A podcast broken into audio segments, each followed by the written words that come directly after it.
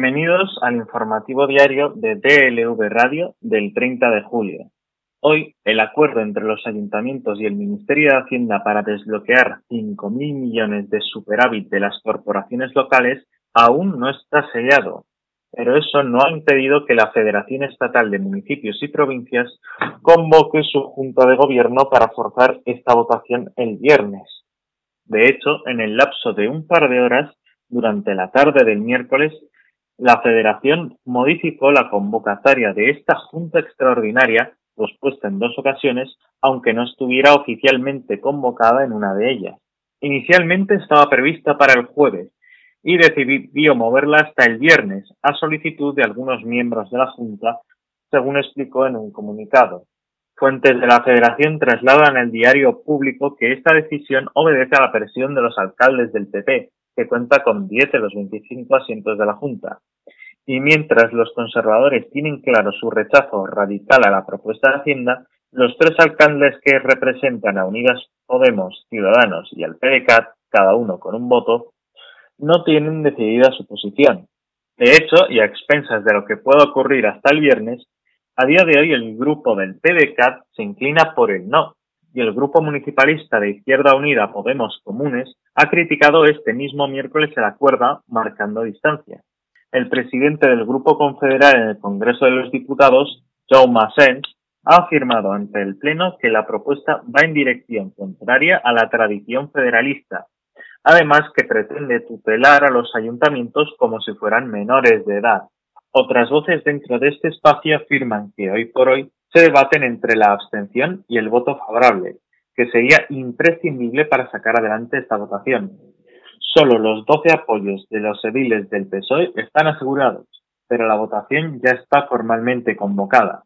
El partido de Inés Arrimadas, por su parte, tampoco está conforme con la propuesta y considera que provocaría ciudadanos de primera y de segunda y alcaldes que podrían ayudar a sus vecinos, los que tienen superávit, y otros que no podrían. La cuestión no es menor, ya que esta propuesta permitiría a las corporaciones con superávit utilizar 5.000 millones de euros de sus remanentes de tesorería imprescindibles para los ayuntamientos tras la crisis. De hecho, en la tercera y última propuesta de Hacienda presentada este miércoles, la gran novedad es la posibilidad de que las corporaciones locales amplíen sus competencias y capacidades durante la legislatura, fortaleciéndose así en el papel de los municipios como unidad territorial básica. Esta cuestión, incluida en el acuerdo de coalición entre PSOE y Unidas Podemos y calcada en esta propuesta, es una suerte de guiño a la formación que lidera Pablo Iglesias. Y los suyos siguen sin considerarla suficiente. En concreto, el pacto de gobierno reza en el punto 9.8 ampliaremos las competencias y capacidades de los gobiernos locales, garantizando el respeto de la autonomía local y fortaleciendo el papel de los municipios como unidad territorial básica.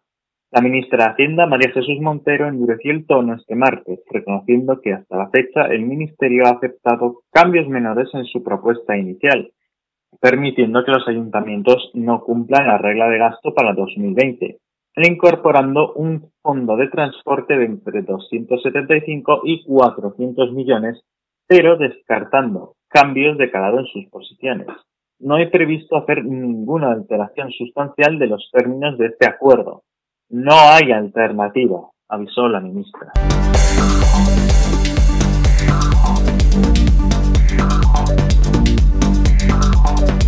El Ayuntamiento de Madrid ha sido condenado a pagar 14.918 euros a un profesor de instituto que sufrió una agresión policial en 2011 por parte de un agente de la Policía Municipal de Madrid tras una manifestación.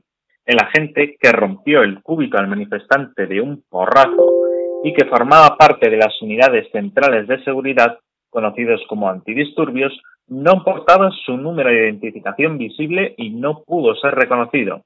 De esta manera, ha sido el Consistorio de Madrid el condenado por la justicia a pagar 14.918 euros más los intereses legales al demandante en concepto de responsabilidad patrimonial. Así lo ha decretado el Juzgado de lo Contencioso Administrativo número 30 de Madrid este mismo martes en una sentencia que pone fin a un largo camino de nueve años de denuncias y reclamaciones de la víctima de la agresión, que previamente había acudido sin éxito a los juzgados de lo penal. La decisión judicial a la que ha tenido acceso el diario público ha dado por probado el relato del demandante y desestima los argumentos del Ayuntamiento de Madrid, que rechazaba pagar una indemnización ya que no se había podido acreditar que las lesiones sufridas tuvieran el origen que señala el recurrente ni tampoco la intervención en las mismas de la Policía Municipal. Los hechos sucedieron el 27 de enero de 2011 tras una manifestación que tuvo lugar en el centro de Madrid contra el pensionazo, la reforma de las pensiones que había ejecutado el gobierno de José Luis Rodríguez Zapatero, siendo alcalde de Madrid Alberto Ruiz Gallardón. El denunciante relata cómo recoge la sentencia judicial que se había refugiado en una zapatería de la calle Montera a causa de los disturbios que se desarrollaban en la zona y que al salir de ella un agente de la policía municipal se dirigió hacia donde estaban y le golpeó con su porra, ocasionándole, tal y como refleja un parte médico del Hospital Universitario de la Princesa, una fractura del tercio distal del cúbito izquierdo. Solo me dio tiempo de, a escuchar un déjale, me di la vuelta y vi a un policía que venía hacia mí y puse el, brazo. Me partió el cúbito del golpe. El agente desapareció. Ni me pidió documentación ni intento de detenerme. Parece que solo le apetecía golpearme, relata el profesor de instituto que en el momento de los hechos tenía 36 años. La víctima inició entonces un proceso penal para tratar de identificar al agente autor de la agresión. La causa, sin embargo, quedó en nada porque el policía no llevaba un número visible y no fue posible su identificación. El abogado de la defensa, Eric Sanz de Bremont, del equipo de Red Jurídica y Legal Sol, ha explicado que el problema de origen de esta situación ha sido la imposibilidad de identificar a la gente que propinó el golpe. El agente ha quedado impune y además todos los madrileños tendrán que pagar un dinero por culpa de esa impunidad si los policías fueran debidamente identificados en el que hubiera pagado por aquellos hechos es el agente de policía, que fue el responsable, ha señalado el letrado.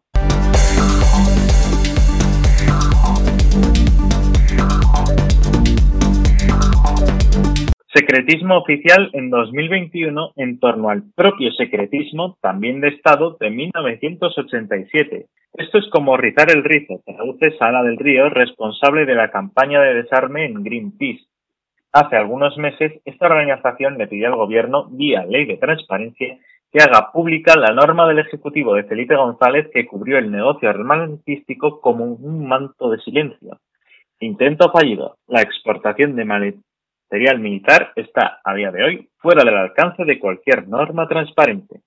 Del Río y su equipo acaban de comprobar que el muro continúa siendo literalmente indestructible. Actualmente no hay manera de conocer las actas de la Junta Interministerial de Material de Defensa y Doble Uso, largo nombre sobre el que se esconde una actividad muy concreta, Allí se decide o se rechaza la venta de armas a distintos lugares del planeta, entre los que figura en un lugar predominante el régimen saudí, gran cliente de la industria armamentística española. En marzo de 1987, el gobierno de Felipe González decretó las actas de la Junta serían material clasificado y por tanto no habría forma de conocer los criterios seguidos por el Estado a la hora de permitir cada uno de estos negocios. El Ejecutivo se basó para ello en la Ley de Secretos Oficiales de la dictadura franquista, vigente entonces y vigente ahora. De ahí, precisamente, que el muro resulte imposible de romper. Greenpeace grieta vía ley de transparencia. En una solicitud formulada en marzo pasado, esta organización, integrante junto a Amnistía Internacional, Intermon Oxfam y Fundipao de la plataforma Armas Bajo Control, solicitó una copia del acuerdo de 1987 de imposible localización en los registros públicos de acceso general. Tras recibir esta petición a través del portal de transparencia, el Gobierno ha optado por dejar pasar el tiempo, otra forma de decir no sin tener que escribirlo en un documento. Tras la suspensión de los plazos administrativos por el Real Decreto del Estado de Alarma del 14 de mayo de 2020, se reanudaron el pasado 1 de junio y habiendo transcurrido más de un mes sin contestación, se entiende desestimada la petición de silencio administrativo, destaca la organización pacifista en un comunicado. Ante esta situación, Greenpeace ha formulado una solicitud de amparo al Consejo de Transparencia por considerar que la negativa del Gobierno a hacer público un acuerdo en el que se basa para denegar el derecho a acceso a la información pública carece de base jurídica, ya que este derecho está garantizado por la Constitución y los convenios internacionales de protección de los derechos humanos, como derecho instrumental para el ejercicio del derecho a la libertad de expresión y el acceso a la información veraz, subraya al tiempo que remarca que esta actitud del Gobierno atenta gravemente contra los principios de transparencia y publicidad de la actividad de la Administración.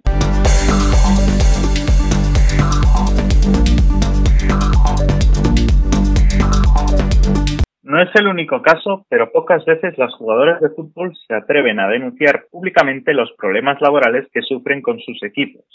En juego suelen estar sus carreras y la posibilidad de que sean fichadas nuevamente por otro club. Eso es, es por lo que es tan llamativa la denuncia que realizó María José Pons, portera del español hasta hace pocos días, en sus redes sociales y en medios de comunicación. Tras una lesión no resuelta, el club le rescinde el contrato e incluye el acuerdo verbal que había alcanzado con ella para mantenerla la próxima temporada. La jugadora denuncia que tras una lesión en una de sus manos en octubre de 2019, que no parecía particularmente grave, el club la presionó para acortar los tiempos de recuperación y que debido a esto la lesión empeoró y precisa de una compleja operación. Tras problemas en la rehabilitación, ahora el club le ha comunicado con su despido. Con 36 años y tras 20 temporadas en el fútbol competitivo, Pons afirma que, los, que lo que queremos son unos derechos mínimos, que estas cosas tan precarias no pasen. ¿Dónde quedan las jugadoras? ¿Quién se hace cargo de todo esto? Estamos muy desprotegidas, afirmó este martes a la cadena SER. En febrero pasado se anunció a bombo y platillo la firma de un convenio colectivo para el fútbol femenino, tras semanas de huelga de partidos como medida de presión por parte de las jugadoras, parecía que por fin se había alcanzado un acuerdo de mínimos que podía llamarse convenio. Esta firma fue calificada como hito histórico, pero dicho documento ha quedado hasta ahora en papel mojado y en una serie de compromisos que los clubes no cumplen. Tal y como explica Arancha Uría, abogada y asesora legal de la Asociación para Mujeres en el Deporte Profesional, el convenio colectivo del fútbol femenino nunca llegó a publicarse en el Boletín Oficial del Estado, requisito fundamental para que sea considerado como tal. Desencuentros entre los sindicatos firmantes dejaron el documento en stand-by. Firmado, sí, pero sin vigencia. Han vendido el convenio colectivo que está firmado, pero eso no es cierto. Se llegó a un acuerdo y las partes que habían estado presentes en las reuniones de trabajo lo firmaron pero para que ese convenio exista y sea vigente tiene que haberse publicado en el BOE. A fecha de hoy sigue sin estar publicado porque uno de los sindicatos que lo firmaron lo impugnó ante la autoridad laboral porque contenía cláusulas que no se ajustaban a la legalidad vigente. Esta no publicación en el BOE, explica esta experta, deja el documento como un acuerdo privado entre particulares, lo que supone que ante vicisitudes, accidentes o problemas, la única solución es que la jugadora vaya a los tribunales ordinarios, como cualquier ciudadano que tiene un conflicto con un contrato privado.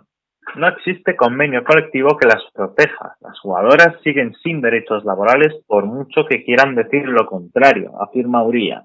Tamara Ramos del sindicato Futbolistas son ligados a UGT reafirma el hecho de que si el convenio firmado no se publica en el boletín, no pasará de ser un acuerdo privado, un contrato entre partes. El conflicto, explica, surgió por la insistencia de la Asociación de Futbolistas Españoles para incluir una cláusula de votación en el convenio que Futbolistas Son entiende que es ilegal y no se ajusta a derecho. Ramos afirma que, aunque no se haya publicado, el documento está firmado y debería ser de obligado cumplimiento entre las partes, y el español está en el grupo de equipos que forma parte de la asociación que firmó el convenio, a la que no pertenecen el Atlético de Madrid, el Real Madrid y el Barcelona.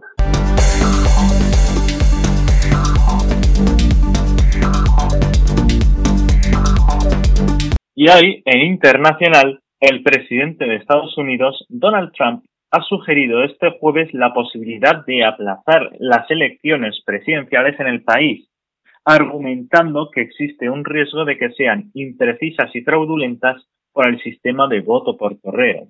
Un mensaje que llega cuando la mayor parte de las encuestas dan una holgada victoria a Biden en casi todos los estados.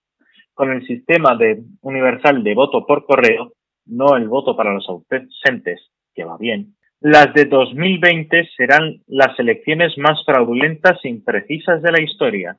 Sería una gran vergüenza para Estados Unidos. Un aplazamiento de las elecciones hasta que las personas que puedan votar puedan hacerlo de forma adecuada y segura, ha planteado el mandatario estadounidense en un mensaje publicado en su cuenta personal de la red social de Twitter.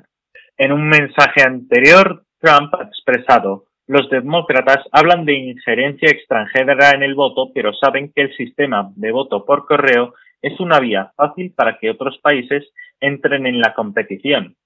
Además de todo eso, no permite un recuento preciso, una afirmación que ha desmentido el periódico The New York Times.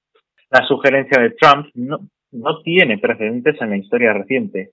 En Estados Unidos, la fecha de las elecciones presidenciales queda fijada siempre para el primer martes de la primera semana completa del mes de noviembre y no hay precedentes en las últimas décadas de aplazamiento de unas elecciones presidenciales. El mensaje de Trump llega después de que haya sembrado las dudas sobre la validez del voto por correo y en un momento en el que el país está completamente marcado por la pandemia, que deja ya más de 4,4 millones de contagiados y más de 150.000 víctimas mortales en suelo estadounidense a día de hoy.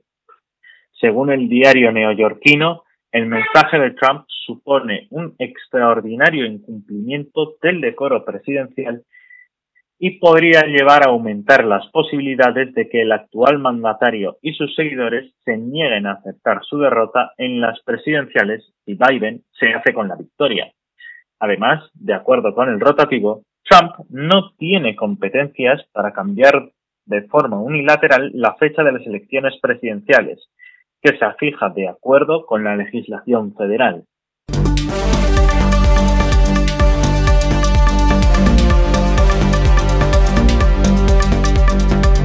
La reforma de la ley de enjuiciamiento criminal que entró en vigor el martes pone fin a los cambios introducidos por el gobierno del PP para limitar los plazos de instrucción de las causas judiciales, criticados por toda la oposición del momento y las asociaciones de jueces y fiscales sin excepción.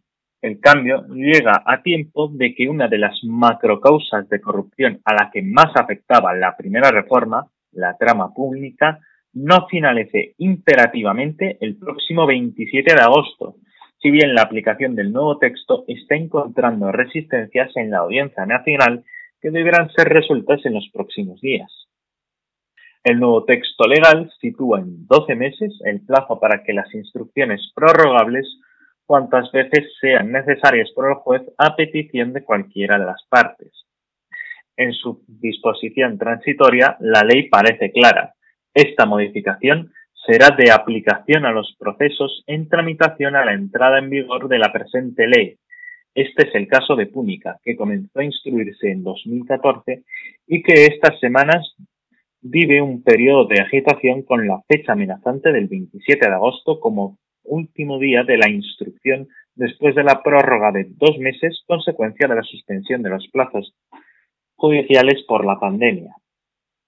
Según fuentes de la Audiencia Nacional, el juez instructor Manuel García Castellón sopesa qué resolver porque en él pesa, añaden, el autodictado por la Sala de lo Penal el 10 de abril de 2019, en el que se resuelve la cuestión de los plazos en la causa y que sitúa su conclusión en 18 meses a partir del 6 de diciembre de 2018.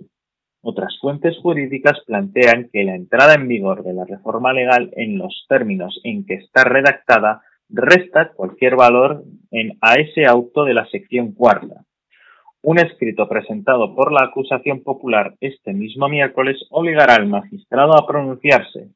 La, oposición de Adade y el PSOE le insta a dictar una nueva declaración meramente declarativa sobre el nuevo plazo de instrucción que impone la reforma de la ley de enjuiciamiento criminal. Nadie discutió en su momento que la reforma de 2015 en la ley procesal aprobada por la mayoría absoluta en el Parlamento durante el gobierno del PP no fuera de inmediata aplicación a causa que la afectaba directamente como partido político, por lo que no sería comprensible que esta reforma de 2020 no fuera igualmente aplicable inmediatamente, solo porque no sea del agrado del Partido Popular, recoge la acusación popular en su escrito. Las fuentes consultadas de la Audiencia Nacional aseguran que, aunque llega el día 27 de agosto y no se hayan practicado las diligencias pertinentes, el fin del plazo de instrucción no evitará que se terminen de realizar. Sin embargo, la acusación popular considera que es más que probable que nazcan nuevas líneas de investigación de esas diligencias y que si se da por concluida la instrucción ese día, ya no se pondrá a ahondar en ella. El periódico El Diario.es ha consultado a la Fiscalía Anticorrupción y un portavoz ha trasladado que todavía no se ha fijado ninguna postura al respecto. Adade y el PSOE denuncian en su escrito que la situación de caos que vive la causa púnica a menos de un mes de que concluya, el 2 de septiembre de 2019, explican, hace menos de un año, se reestructuró la causa en nueve piezas separadas y, sin embargo, no constan formadas las mismas materialmente a día de hoy. No existen las piezas como tal, añaden.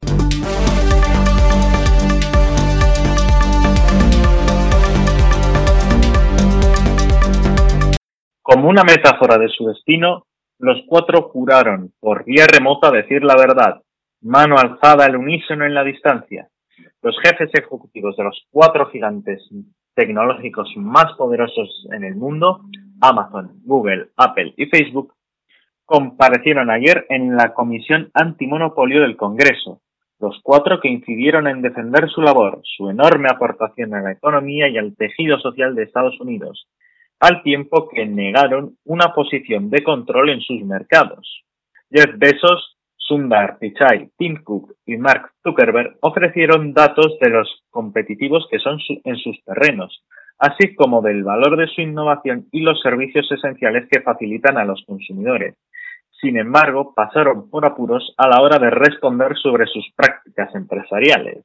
A pesar de que esta época de pandemia impidió verlos juntos físicamente en el Capitolio, la reunión virtual de este póker ofreció una rara visión de estos titanes, y cuanto más tuvieron que escuchar impertérritos como legisladores que les acusaban de destruir empleos, arruinar negocios, encarecer precios, desanimar a otros emprendedores, amenazar la privacidad, censurar la libertad de expresión de los usuarios o manipular elecciones. Poco antes de su aparición, el presidente Donald Trump interfirió por Twitter acusándoles sin pruebas de que se han conjurado contra él y los conservadores en general. Aunque esta subcomisión parlamentaria no puede hacer más que recomendaciones, Trump animó en su mensaje a tomar medidas enérgicas contra esas firmas. Si el Congreso no hace justicia, lo haré yo mismo con órdenes ejecutivas, amenazó. Bajo ese paradigma, los legisladores republicanos acosaron a Pichai y Zuckerberg con teorías conspirativas perjudiciales con Trump. Dentro de esa convocatoria inaudita hasta ahora, el interés previo se centraba en Jeff Bezos, fundador de Amazon, el supermercado online que le ha convertido en el hombre más rico del mundo. Esta era su primera comparecencia. Siempre las había evitado y esta vez lo intentó hasta el último momento. Bezos abrió su presentación recordando que su madre, Jackie, se quedó embarazada cuando asistía al instituto en Albuquerque. Lo tuvo a él con 17 años. Su padre, Miguel, que salió de Cuba en la llamada Operación Peter Pan, lo adoptó a los cuatro años. Se describió como un soñador que dejó un buen trabajo en Nueva York para hacer realidad sus aspiraciones en Seattle la obsesión por los clientes ha sido nuestro tarde y la adopté como un artículo de fe. Te ganas la confianza con el tiempo, haciendo bien las cosas. Según sus datos, el 80% de los estadounidenses tienen una impresión favorable de su corporación. Aunque se le acusa de haber arruinado al comercio de barrio, Bezos remarcó que el éxito de Amazon depende principalmente del éxito de miles de pequeños y medios negocios que venden sus productos en su supermercado de Internet. Bezos echó balones fuera cuando le pusieron grabaciones en que esos pequeños empresarios describían esa relación como actos de acoso, miedo y pánico. Creo que Amazon debe ser escrutado como todas las grandes instituciones, sean compañías, agencias del gobierno u organizaciones sin ánimo de lucro. Pese a ese supuesto interés, pasaron cerca de dos horas hasta que le hicieron la primera pregunta. Fue la congresista Pramila Yapal, que le cuestionó sobre el uso de los datos de los clientes en su favor. Nunca violamos la política de privacidad, replicó. El desafío de este subcomité, que lleva más de un año de investigación, supone intentar establecer si esas tecnológicas que han acumulado un grandísimo poder funcionan como si fueran un monopolio ilegal en sus respectivos territorios. Facebook en la diseminación de información, Amazon en el mercado online, Google en la búsqueda de información y Apple en las tiendas de teléfonos móviles.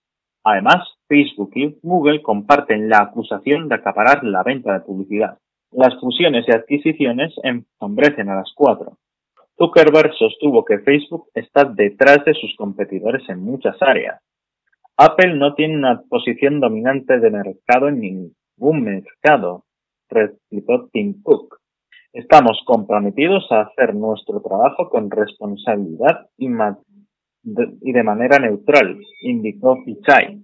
Pocas veces se habrán oído tantos reproches a estos cuatro empresarios con miles de millones de clientes y un valor mayor que el de la economía de Alemania.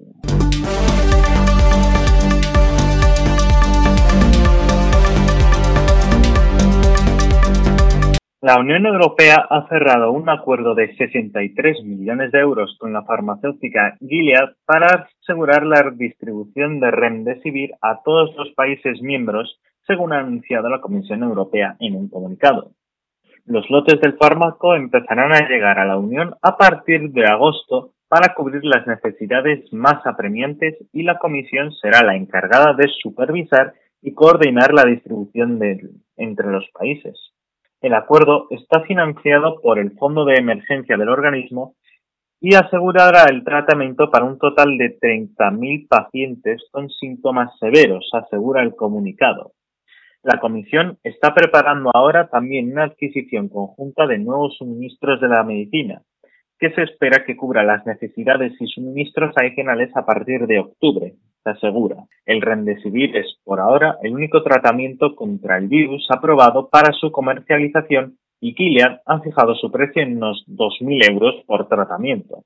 El fármaco fue inicialmente desarrollado para tratar la malaria y ha demostrado ser muy eficaz contra el coronavirus, especialmente en pacientes graves. El anuncio de la Unión Europea se produce poco tiempo después de conocer que Estados Unidos había comprado casi todas las existencias del fármaco, avivando el detalle sobre el acceso equitativo a los tratamientos contra el virus.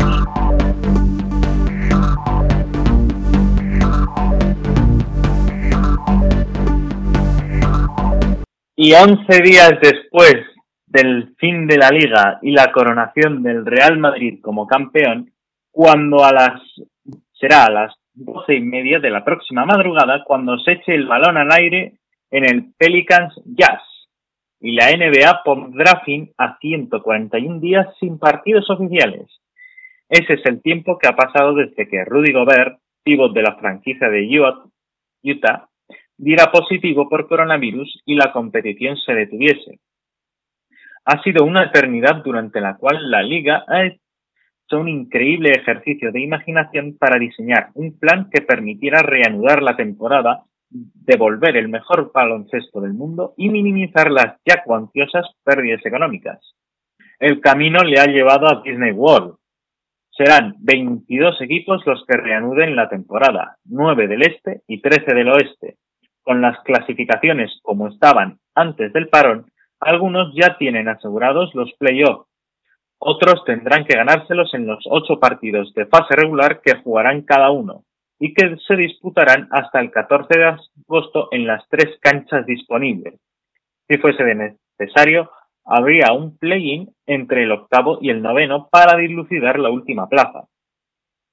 Un séptimo partido de la final tendría lugar el 12 de octubre. La nueva normalidad de la NBA no ha cambiado nada en cuanto a los grandes favoritos del anillo. Los dos equipos de Los Ángeles, Clippers y Lakers, se enfrentarán esta madrugada y parecen superiores por el oeste. Los Lakers por tener a LeBron James que parece en misión militar y al estar acompañado de Anthony Davis. Los Clippers, formado por el dúo Kawhi Leonard y Paul George, junto a un gran banquillo, esperan acabar con la fama de maldita que persigue a la franquicia. En el este, solo los campeones Raptors parecen rival para los Bucks de Giannis Antetokounmpo. Los Nuggets, los Sixers, los Celtics, Mavericks, Rockets son varios los equipos que se presentan como alternativa al poder establecido, pero pese a lo extraño de la situación y al lema World New Game, un juego completamente nuevo, se preside que el reinicio de la competición será complicado que haya sorpresas. Al contrario que en la Liga Endesa, el formato de playoffs no ha cambiado y se mantiene a siete partidos. El campeón no se librará del asterisco, aunque, como decía Sergio Scariol en una entrevista en el diario Marca, en Orlando, como cuando pasaba antes, también ganará el mejor equipo. Los buenos equipos y los buenos jugadores lo seguirán siendo en la nueva normalidad. La gran diferencia es que al jugarse a puerta cerrada no habrá factor cancha. Los aficionados virtuales que aparecerán en las grandes pantallas instaladas alrededor de la pista no deberían inclinar la balanza. Algunos equipos podrían afrontar con relajación los partidos de fase regular. Si el premio de jugar en casa puede que haya quien trate de elegir rival o simplemente alargue la temporada. En el complejo de Disney World se cumplen todos los sueños, hasta el de reiniciar la competición en mitad de una pandemia mundial con Florida como uno de los lugares más perjudicados en la actualidad. Quienes lleguen hasta la lucha por el título tendrán que estar recluidos durante tres meses en un habitual lugar de ocio, pero que con el tiempo puede convertirse en una jaula de oro. Lo primordial es que no explote la burbuja creada bajo estrictos protocolos sanitarios. Un positivo podría acabar con todo. Por segunda semana consecutiva no hubo ninguno.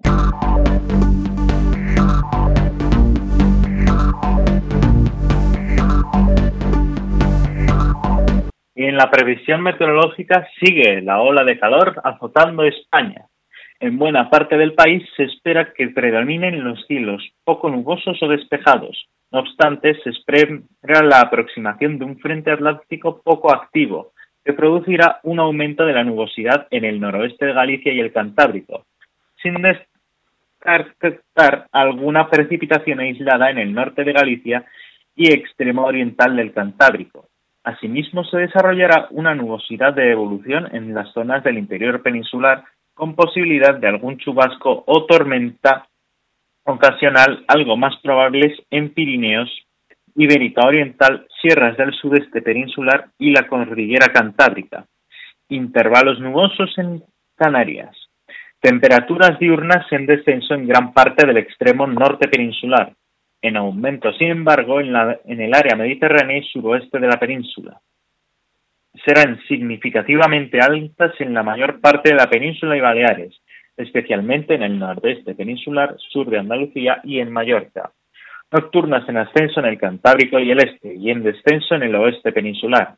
Alisios en Canarias, vientos de componente oeste en el noreste peninsular y de levante en el estrecho, flojos en estrecho Orlando de sur a oeste en la vertiente atlántica. Y así terminamos el informativo diario de TLV Radio del 30 de julio. Les esperamos mañana.